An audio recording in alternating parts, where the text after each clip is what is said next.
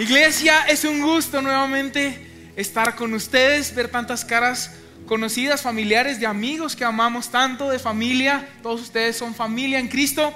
Y como son familia, quiero contarles que mi esposa tiene dos grandes talentos.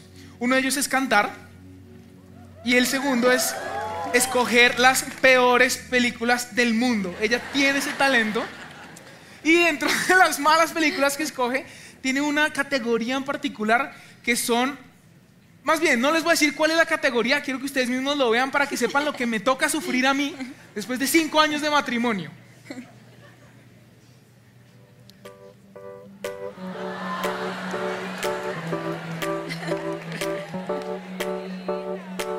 You stuck on me in my laughing eyes. I can't pretend though I try to hide. I like you. Like you. I think I felt my heart skip a beat. I'm standing here and I can hardly breathe. You got me,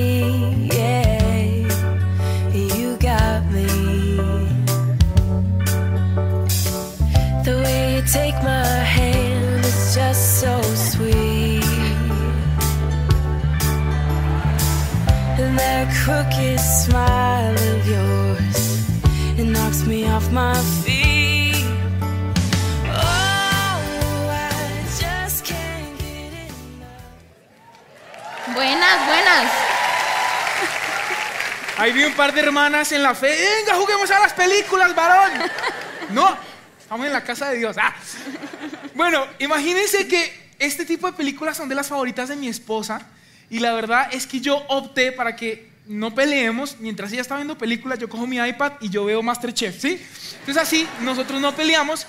Y es que lo que pasa con todas estas películas románticas, así, mega rosas, es que muestran la vida de una manera que no es real. Eh, ellos simplemente se conocen un día, son compañeros de universidad y al día siguiente ella de manera espontánea se enamoró de él, salen corriendo, te amo. Y uno dice, no, pero es que la vida no es así, ¿verdad? La vida real, en la vida real, no todo es color de rosa, que es el nombre de nuestro mensaje el día de hoy. Y las relaciones requieren de esfuerzo, requieren de procesos, requieren de que ese vivir felices para siempre sea un constructo diario, ¿verdad? ¿O solamente me ha pasado a mí en mis cinco años de matrimonio? El tipo, no puede hablar, la señora, usted no diga nada.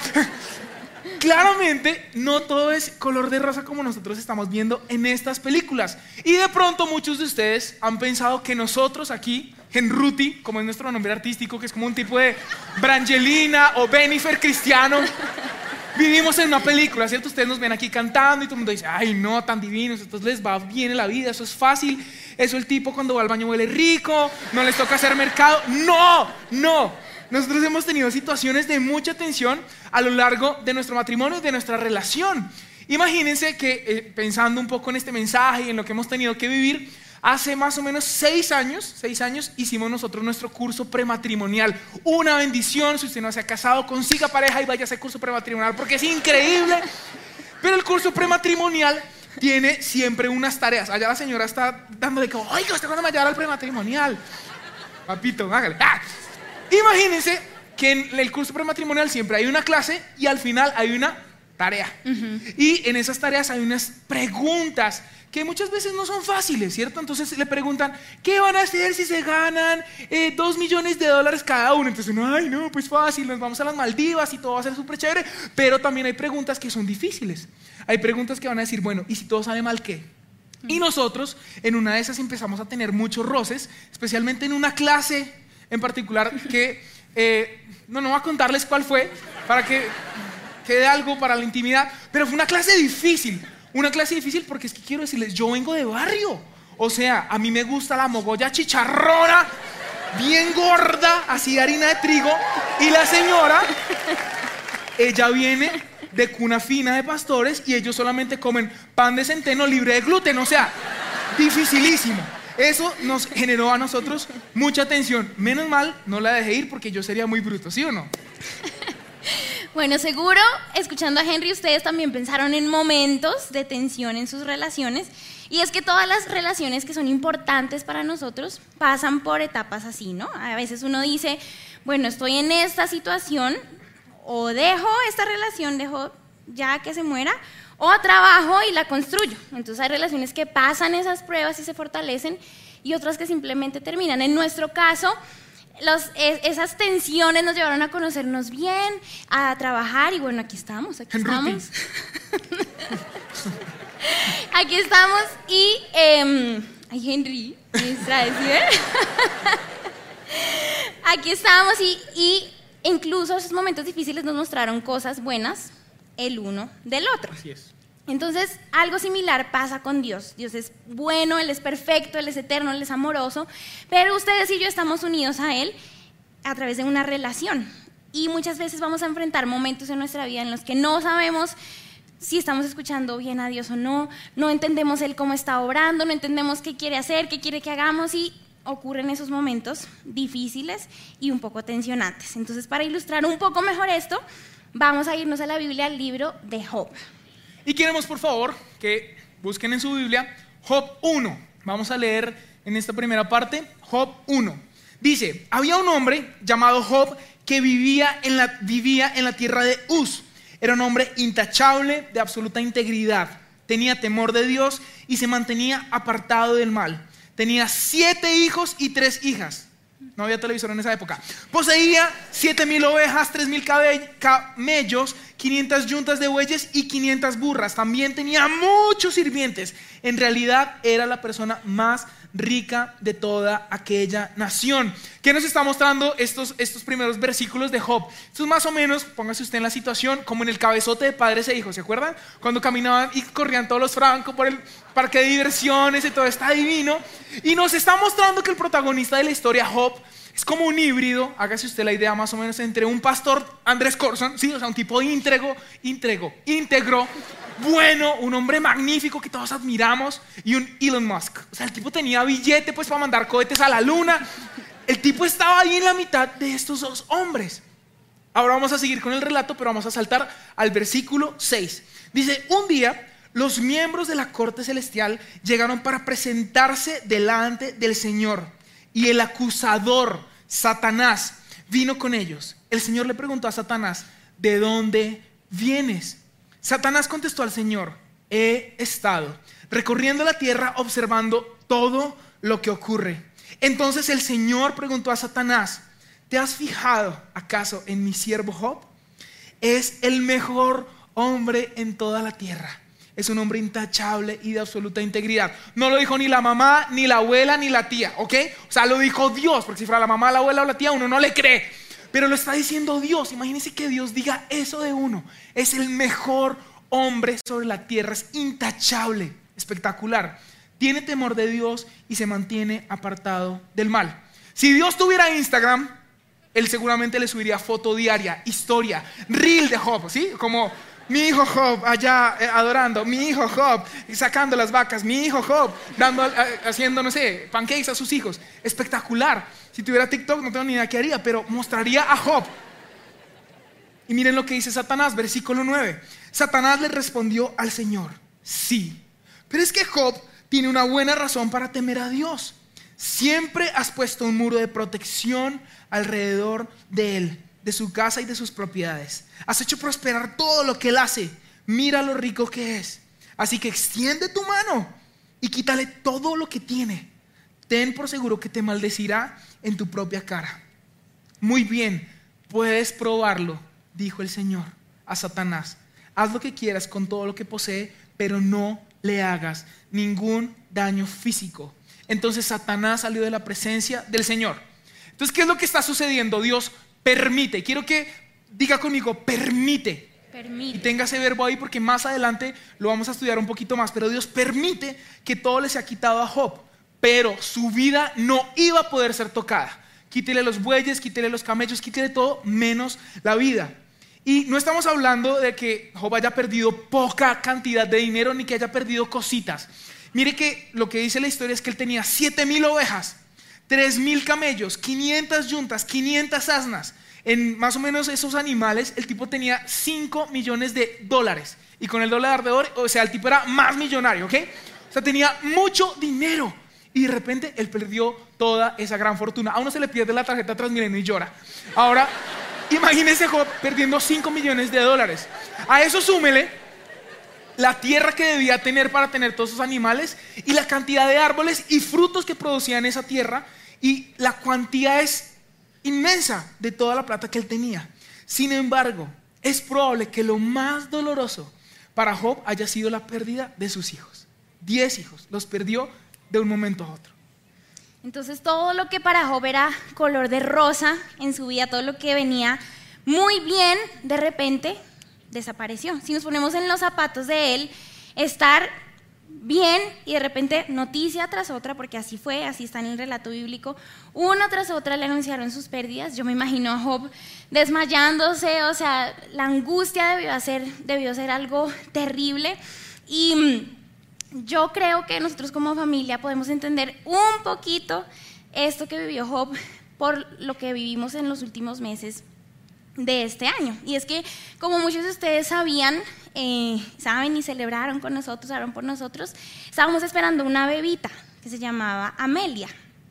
Y Amelia era, uy, eh, mejor dicho, era el tesoro para nosotros, oramos por ella, la planeamos, la amamos con todo nuestro corazón, hicimos todo lo posible por que todo saliera muy bien, pero más o menos al sexto mes, y Henry pues ya les compartió la mayoría de la historia, el, embarazo terminó.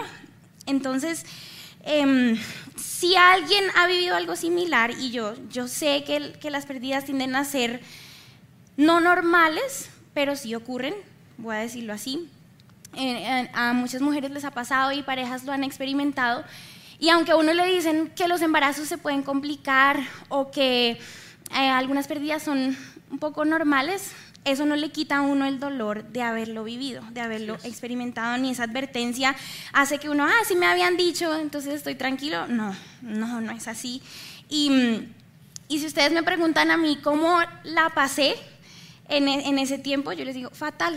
O sea, para mí fue lo más difícil, lo más difícil y les abro mi corazón, así como ustedes celebraron con nosotros y lloraron con nosotros también, fue muy, muy, muy, muy difícil. Es un, es un dolor profundo, es un dolor que desgarra, em, uno siente que nadie lo entiende. Miren, la gente no sabía cómo hablarnos, cómo, cómo acercarse a nosotros, cómo consolarnos, qué decirnos, qué hacer, qué no hacer.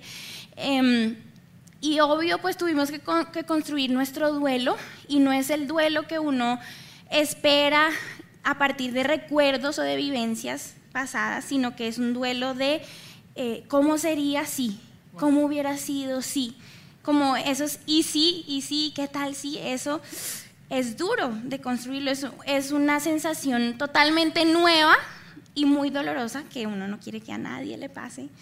Y, y, pues obvio, este tiempo para nosotros ha sido muy, muy difícil y yo oraba al Señor que, que me permitiera algún día compartir lo que había vivido no para que la iglesia dijera, ay, no, em, tan lindos ellos, tan fuertes, tan valientes con sus cosas y cómo están ahí cantando, no, sino para que ustedes pudieran de pronto escuchar de mi boca qué es lo que yo he conocido del Señor en este tiempo, cómo Él me ha, me ha consolado a mí, me ha fortalecido y esa ternura y ese amor de Él que yo he conocido en este tiempo que, que no, no la había experimentado jamás. Entonces, Em, aunque estos temas son tabú, ¿cierto? Porque generan mucha vergüenza, nadie quiere contar esto porque es un fracaso, ¿verdad?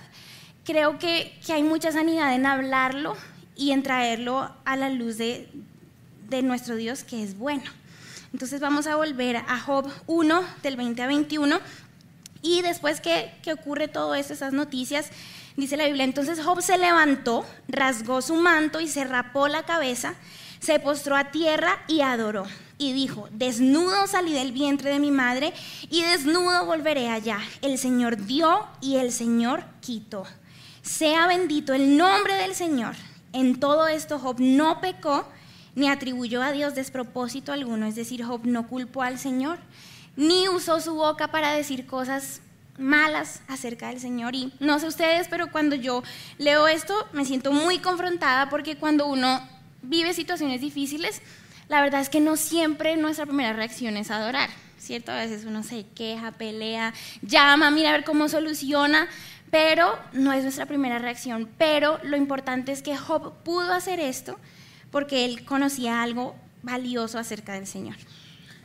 Y hoy nos hacemos vulnerables ante, ante la iglesia y, y repetimos, no es fácil, no es fácil para nosotros. Hace unos, unos meses tuvimos la oportunidad de, de estar con unos amigos que amamos mucho y, y ellos nos compartieron que muchas veces eh, el, cuerpo de Cristo tiene diferentes partes y algunos de nosotros tenemos que ser heridas en el cuerpo de Cristo para que así como Tomás, quien no creyó, pueda tocar la herida y decir, ah, eres real. Y hoy nosotros nos estamos mostrando como esas heridas de Jesús para que muchos que quizás en este lugar están peleando con Dios, han dejado de creer, puedan tocar y como Tomás decir, ahora creemos. Y por eso queremos hablarles acerca de tres puntos, tres puntos de lo que nosotros hemos aprendido en este camino, en este recorrido, en el dolor de la pérdida de nuestra bebé. Y lo primero es que Dios es bondadoso. ¿Qué? ¿Cómo es de bruto? ¿Cómo va a decir eso? ¿Usted cómo va a decir que Dios es bondadoso? Sí, usted debería en este momento estar con un coche y no lo tiene. No, pero hemos entendido en todo este tiempo que Dios es bondadoso. Y recuérdenme por favor el verbo que les dije que guardaran en su corazón. Dios permitió que Job atravesara por esa situación difícil. Pero es muy importante saber que Dios no fue quien lo ejecutó. Dios no trajo el mal a la vida de Job. Y quiero decirles algo, es que muchas veces Dios va a permitir que pasemos por situaciones difíciles, pero no vienen de parte de Él. No es su mano la que se extiende en ira, en odio, en dolor o en rabia en contra de nosotros, porque nuestro Dios es bueno. Y muchas personas se han alejado de Dios porque han guardado en su mente la idea de Dios fue quien envió esto. ¿A quién es el primero que culpamos cuando algo no nos sale bien?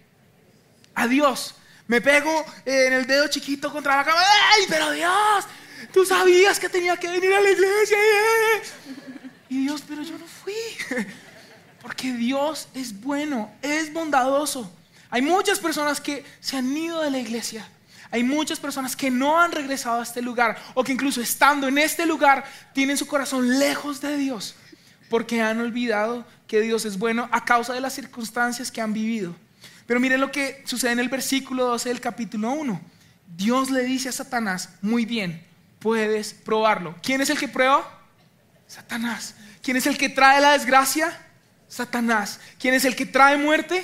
Satanás. Porque nuestro Dios es un Dios de vida. Nuestro Dios es bueno. Miren lo que dice el Salmo 86, 15. Mas tú, Señor, Dios misericordioso y clemente, lento para la ira y grande en misericordia y verdad. Ese es el Dios en el que nosotros creemos. Ese es el Dios que nosotros hemos experimentado en este tiempo. Pablo escribe a la iglesia en Roma y les dice, oigan, no olviden que la voluntad de Dios es para ustedes buena, agradable y perfecta. Pero sobre todo es que buena, buena.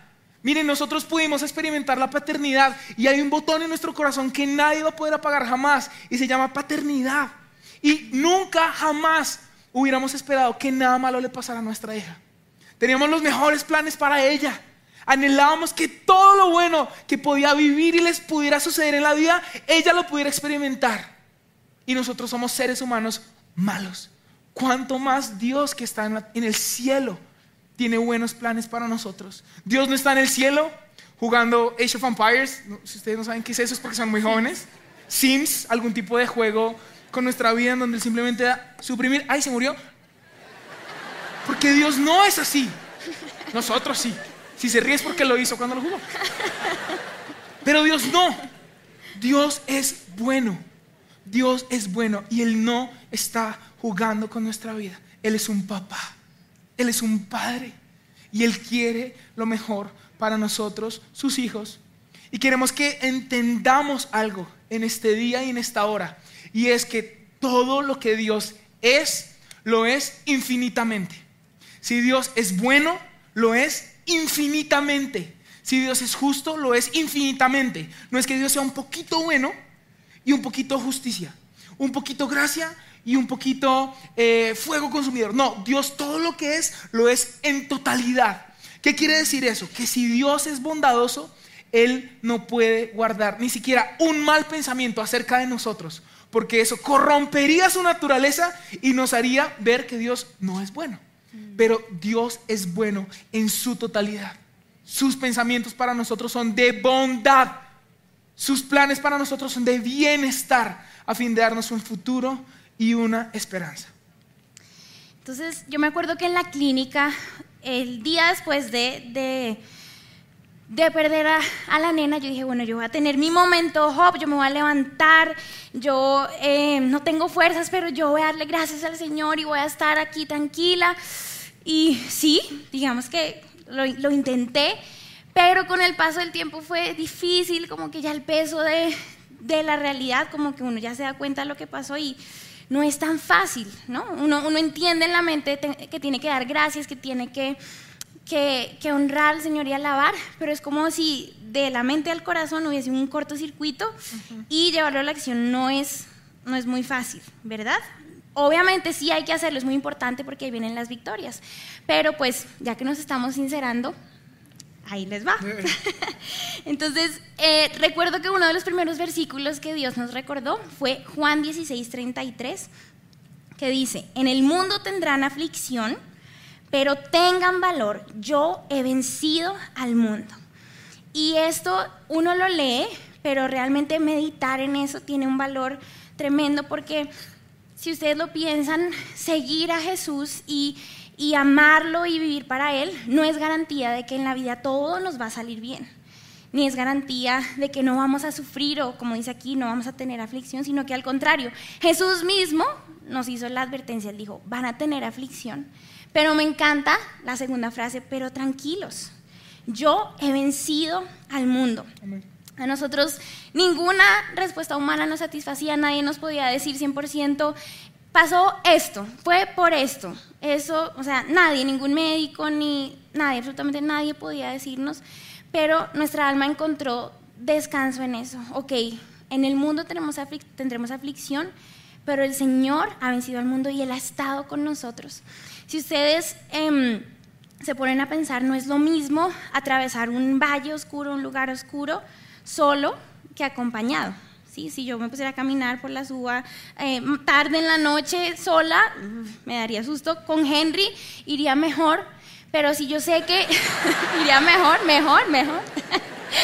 pero si yo estoy en, en, en, un, en una circunstancia difícil en mi vida y yo sé que el que va conmigo es el mismo Dios, Amén. sé que eso va a ser más eh, más llevadero para mí, voy a tener la confianza de que voy a atravesar, de que no me voy a quedar en ese lugar, sino que lo voy a atravesar. Entonces, al igual que Job, nuestra esperanza y nuestra fe en el Señor estaban siendo probadas. Lo que cantamos aquí semana tras semana estaba siendo puesto a prueba. Nuestra confianza en el Señor estaba siendo, puesto, estaba siendo puesta a prueba y no era fácil. Yo me acuerdo una vez, un domingo, yo estaba en el campus de Suba, y era como la segunda vez que cantaba después de, de todo y, y, y, bueno, fue difícil, pero pude adorar. Sin embargo, al, al, final de la jornada yo me sentía, miren, me sentía re mal, o sea, esa es la conclusión, me sentía re mal. Y Henry, pero ¿cómo, cómo estás? ¿Cómo te ayudo? ¿Cómo te sientes? Y yo le dije la siguiente ilustración, yo siento que yo soy como una muñeca de papel y estoy partida a la mitad.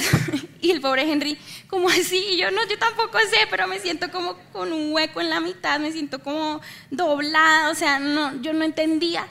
Y, y él tampoco, porque él es humano y pues él no, no podía hacer mucho por mí, pero, pero el Señor sí. Y eso nos lleva al segundo punto y es que nosotros podemos ser completamente honestos con Dios de todo lo que sentimos, de lo que, de lo que estamos viviendo, porque Él es ese sumo sacerdote que nos entiende y, Dios nos permite entrar a su trono de gracia con plena confianza y con plena seguridad. Eso es lo que dice la palabra de Dios. Y a Job, luego de un tiempo fueron a consolarlo sus amigos, trataron de encontrar... Eh, respuestas, razones, causas de su desgracia, nunca lo lograron, tuvieron discusiones profundísimas teológicas, nadie le pegó al punto que era.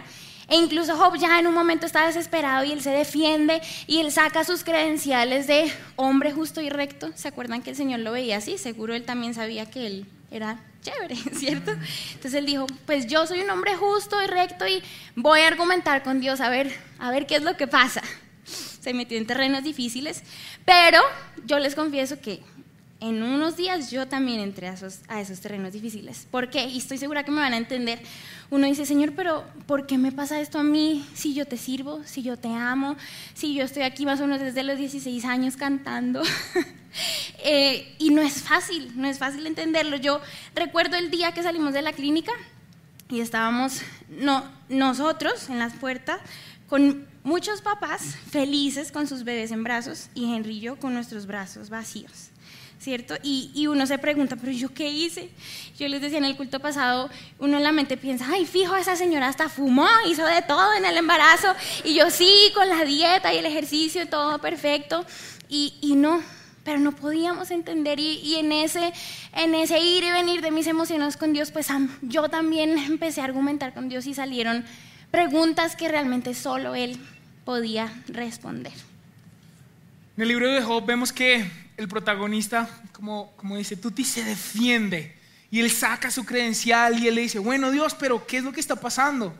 Y vemos que el Señor espera pacientemente a que Job termine sus argumentos y esto muestra no un Dios que calla por distancia, sino un Dios que calla por amor. Y vemos en, en Job 38 que el Señor responde. Espera 38 capítulos para responder y finalmente le dice, ¿quién es este que pone en duda mi sabiduría con palabras tan ignorantes? Prepárate, muestra tu hombría porque tengo algunas preguntas para ti y tendrás que contestarlas. ¿Dónde estabas tú cuando puse los cimientos de la tierra? Dímelo, ya que sabes tanto. ¿Quién decidió sus dimensiones y extendió la cinta de medir? ¿Qué sostiene sus cimientos y quién puso su piedra principal mientras las estrellas de la mañana cantaban a coro y todos los ángeles gritaban de alegría. Pues no había manera en la que Job pudiera responder estas preguntas que Dios le estaba planteando. Jamás iba a hallar esas respuestas porque era simplemente un ser humano. Y quiero decirles algo y es que no siempre cuando nosotros seamos sinceros con Dios vamos a recibir respuestas. Muchas veces vamos a recibir más preguntas. Y eso no significa que Dios sea malo. Significa que Dios es Dios y nosotros somos hombres con una capacidad finita y limitada para comprender lo que Dios hace. Miren lo que dice Romanos 11:33, qué grande, qué grande es la riqueza, la sabiduría y el conocimiento de Dios. Y por favor quiero que lo lean conmigo porque esto fue una revelación para mi vida. Dice, es realmente imposible para nosotros entender sus decisiones y sus caminos. Muchas personas con la mejor intención, pero muchas veces un poco torpes nos han preguntado, bueno, ¿y ya sabes por qué se te murió tu hija? Y nosotros, no. Y para serles muy honesto, creo que nosotros llegaremos a la eternidad y veremos la cara a cara, nos veremos cara a cara con el Señor y allí entenderemos. Porque en esta tierra hemos entendido que eso, esa comprensión de quién es Dios es, es imposible para nosotros. ¿Por qué? Porque es como querer meter el agua del mar, de todos los océanos, en este vaso. La sabiduría de nuestro Dios es grande, es eterna, es incomprensible para nosotros. Y recuerdo muy bien un día en donde Dios me dijo, Henry, ¿tú crees que yo existo? Sí, sí, sé que eres real, sé que existes. Dios me dijo, ¿crees que yo soy padre? Sí. ¿Crees que soy hijo? Sí. ¿Crees que soy espíritu? Sí.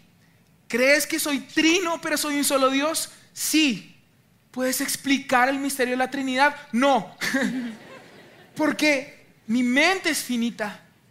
Y así como no puedo meter todo el agua del océano y del mar en este vaso que es pequeñito, tampoco puedo entender ni comprender la sabiduría de Dios con mi mente mortal. Sin embargo, el no entender y recibir más, más preguntas que respuestas de Dios ha traído a nuestro corazón la plenitud de saber que él es bueno y lo que puedo entender ha sido más que suficiente.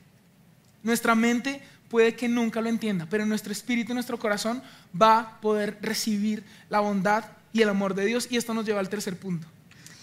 Y eso es que nuestra visión y relación con Dios no será la misma después de la prueba. Miremos Job 42.6.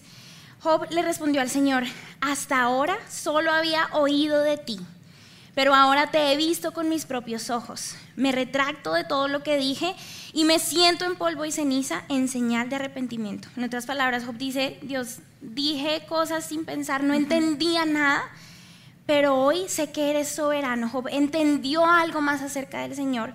Y es que nuestro corazón en la prueba está en el lugar en el que puede conocer de una manera más profunda al Señor y cómo, cómo obra en nosotros. Y mm, la Biblia menciona muchas veces que nuestra fe va a ser probada, ¿cierto? Estamos ya advertidos, lo entendemos, pero para nosotros que amamos al Señor y creemos en Él, esas pruebas tienen fruto, tienen paciencia, perseverancia. Hay muchos versículos que lo hablan y, y, ese fruto quiere decir que nuestras lágrimas no son desperdiciadas, nuestras vivencias no son en vano sino que el Señor no se queda con nada y Él trae fruto a nuestra vida. En nuestro caso fue que pudimos conocer más al Señor más profundamente, pudimos ser testigos de su amor, de su ternura, de su cuidado, de la forma en que Él milagrosamente también preservó mi vida y, y por eso estamos aquí. Así como Job tuvo ese fruto de restauración y sanidad en su vida, en su fe, incluso en todo lo que poseía el Señor, se lo retribuyó. Y, en la prueba y en nuestra relación con Dios nosotros sabíamos que teníamos dos opciones. O dejábamos que la fe se muriera, ¿cierto? Que nos, que nos, nos llenáramos de amargura en contra del Señor, o decidíamos aferrarnos a Él, confiar y perseverar en, esa búsqueda de Él y, y, de su voluntad para nosotros. Y pues aunque no fue fácil, ese fue el camino que escogimos, gracias a Dios, porque aquí estamos. Y retomando el versículo que mencionó el pastor al, al inicio, vamos a leerlo una vez más, es segunda de Corintios 1.3 que dice, bendito sea el Dios y Padre de nuestro Señor Jesucristo, Padre de misericordias y Dios de toda consolación. Y cuando yo llegué a este versículo en este tiempo fue imposible pasarlo por alto. O sea, tanto así que yo, esto está, o sea, ¿cómo es posible? Dios nunca, nunca lo había entendido así. Y es que yo tuve que estar en esa situación en la que necesitaba consuelo para conocer a Dios de esa manera. Yo conocí en, en esta pérdida, en, en, esto tan doloroso para mí, yo entendí que mi Dios era el Padre de misericordia, el Dios de toda consolación, de toda, toda consolación. Y, y así es como yo lo he conocido en este tiempo. Y consolar es aliviar la pena, hacer que disminuya. Y y miren lo que, lo que dice después el versículo. Dice, quien nos consuela en todas nuestras tribulaciones, de esta manera, con la consolación con que nosotros mismos somos consolados por Dios, también nosotros podemos consolar a los que están en cualquier tribulación. Entonces, ese momento en el que decidimos aferrarnos al Señor y a nuestra fe, trajo fruto en mi vida y hoy yo les estoy compartiendo mi historia, pero en otro momento ustedes pueden compartirle su historia a alguien más y eso va a traer consuelo de parte del Señor a otro corazón. Entonces miren lo bueno que es nuestro Dios y cómo Él siempre hace que todo obre para nuestro bien. Y mm, específicamente ese consuelo del Señor vino a mi vida en este tiempo a través de su palabra.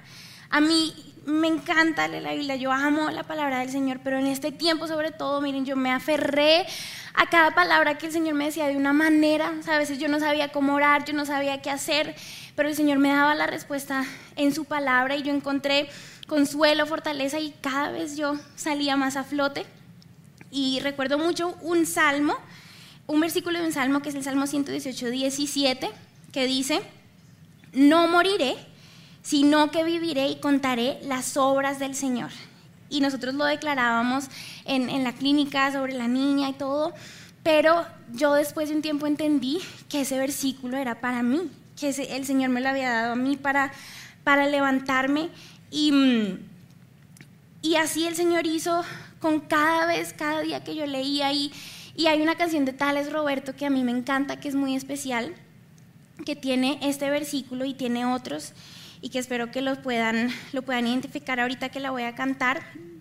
Pero así como a mí la palabra del Señor me levantó, lo puede hacer con ustedes. Yo tuve en mi corazón la seguridad de que sin importar lo que yo perdiera, sin importar la circunstancia que yo pasara, hay algo que tenemos ustedes y nosotros que nadie nos va a quitar. y es la seguridad de, de nuestro Señor Jesús y su obra perfecta en la cruz.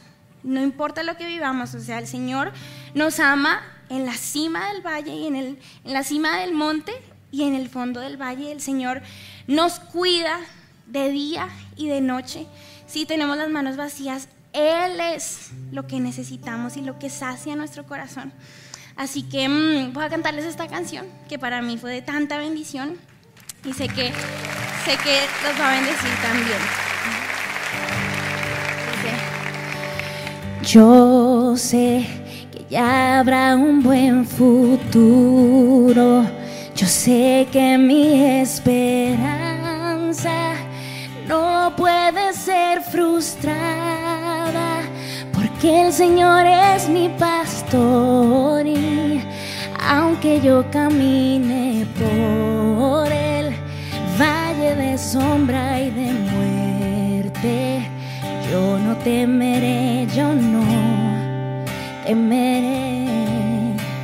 Desierto, lugar de luchas y dificultades el adversario oportunista viene a decirme que no puedo más. Yo estoy bajo una promesa. Habrá un buen futuro.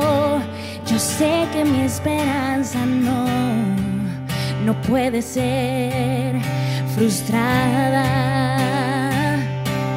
Yo sé que viviré para testificar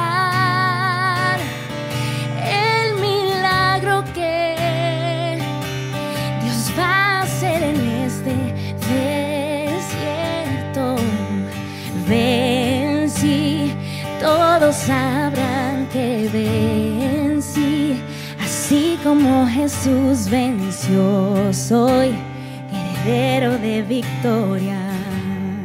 Y eso somos, somos herederos de victoria. Así que iglesia, ponte, pónganse de pie y oremos, porque sin importar nuestras circunstancias, nuestro Dios es bueno, Él nos entiende y vamos a conocerlo mejor. Y Señor, gracias, gracias porque nuestras lágrimas, Señor, jamás son en vano, porque dice tu palabra que lo que sembramos con lágrimas, Señor, lo cosecharemos un día con gritos de alegría. Pero hoy traemos delante de ti nuestro corazón. Traemos delante de ti esta prueba, cualquiera que sea, ponla delante del Señor y di, Señor, esto es esto es lo que estoy viviendo, este es el desierto que estoy atravesando, Señor, y aunque tú ya lo sabes, yo quiero traerte mi corazón y decirte, Señor, me he sentido solo, me he sentido derrotado, me he sentido cansado. Tengo duda en mi corazón, tengo miedo, tengo incertidumbre acerca del futuro. Y te pido hoy, Señor, tú que eres el Padre de misericordia y Dios de toda consolación, hoy te pido, Señor, abrázame, consuélame, renueva mis fuerzas, Señor, llena mis labios de alabanza una vez más. Hoy, Señor, te doy gracias. Porque aunque tú nos has dicho que en el mundo tendremos aflicción, también nos has dicho que tú ya venciste el mundo. Gracias porque no tenemos que atravesar el valle de sombra y de muerte estando solos, sino que tú estás con nosotros.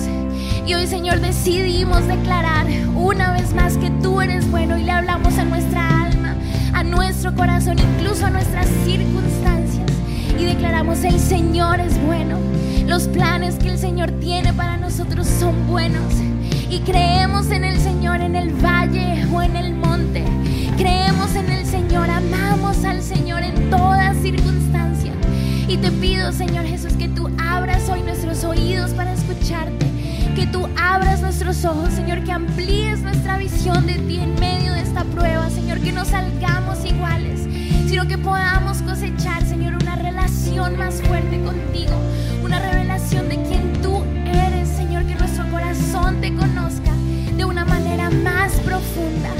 Gracias, Señor, gracias. Y hoy levantamos nuestras manos en señal de victoria, Señor, porque confiamos en ti y no seremos avergonzados. Mi ayuda, mi fuerza vienen de Dios. Él es guardián,